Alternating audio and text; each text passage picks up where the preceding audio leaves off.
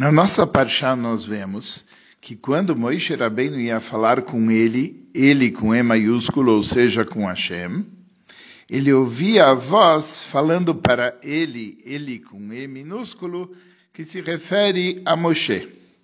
Rashi pega esse trechinho, falar para ele, falar para Moshe, e dali Rashi aprende que Deus falava com Moshe e não com nenhuma outra pessoa, inclusive não com Aaron.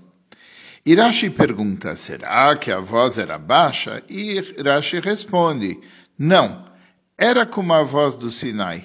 Mas quando chegava na porta do El Moed, naquele momento a voz se interrompia.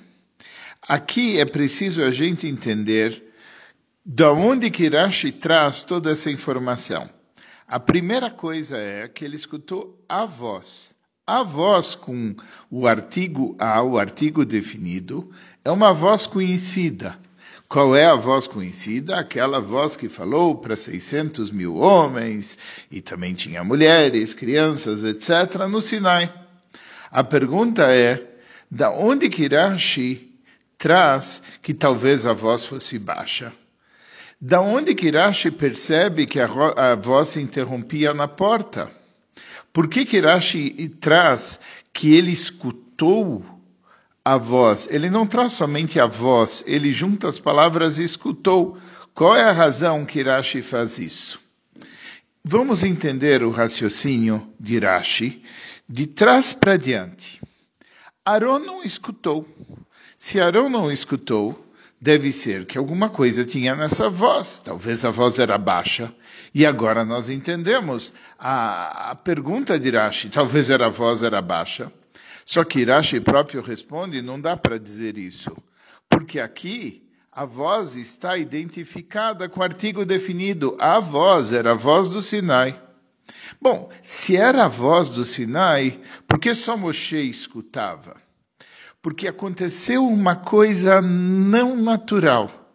Deus fez um milagre, Deus fez uma novidade, e é essa novidade que a gente vai tentar entender nessa sirá, uh, porque normalmente essa voz, aquela voz do Sinai, aquilo que Deus identifica como a voz, era uma voz que se escutava no mundo inteiro.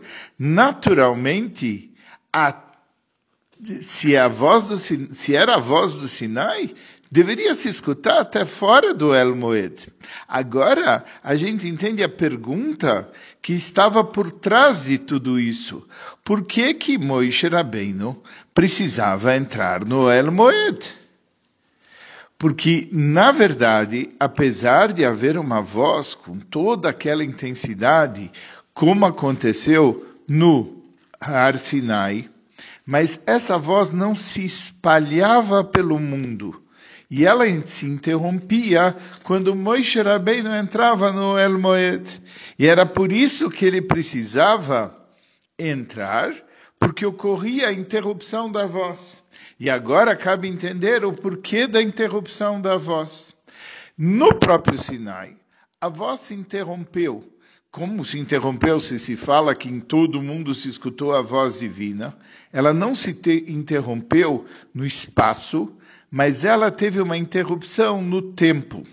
Quando terminou a revelação de Matan Torah, se escutou a voz do shofar prolongada, o Mishoch HaYovel, quando tocou o Yovel bastante, naquele momento parou a revelação.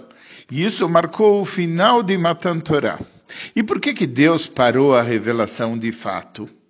Porque a revelação divina era simbolizada por aquela voz. E agora Hashem está falando, agora começa um outro tipo de época. Agora eu quero o trabalho do homem. Até aqui foi a revelação de Hashem, mas agora começa o trabalho do homem, começa a agir conforme o livre-arbítrio. Se a voz continuasse, a revelação divina seria contínua. Mas nesse caso, o mundo não seria um local de um challenge, de um desafio. O mundo inteiro seria que nem o El Moed, que nem o local do templo sagrado, onde Deus se revela o tempo todo. Mas Deus não queria isso. Deus queria que houvesse o livre-arbítrio. Deus queria que houvesse o trabalho do homem. Deus queria que nós fizéssemos desse mundo um dira betartonim, uma morada nos níveis inferiores. O que quer dizer isso? Existe alguém como Moisés Rabbeinu, que constantemente vê a revelação divina e que transmite essa revelação para a gente. Isso é o que está escrito na Torá Leemor. Mas nós também temos que trabalhar. As outras pessoas que não são Moisés Rabbeinu, Aaron inclusive, tem que fazer desse mundo um local de uma residência para Hashem. E por isso nós não temos que estar vendo toda aquela revelação e escutando aquela voz.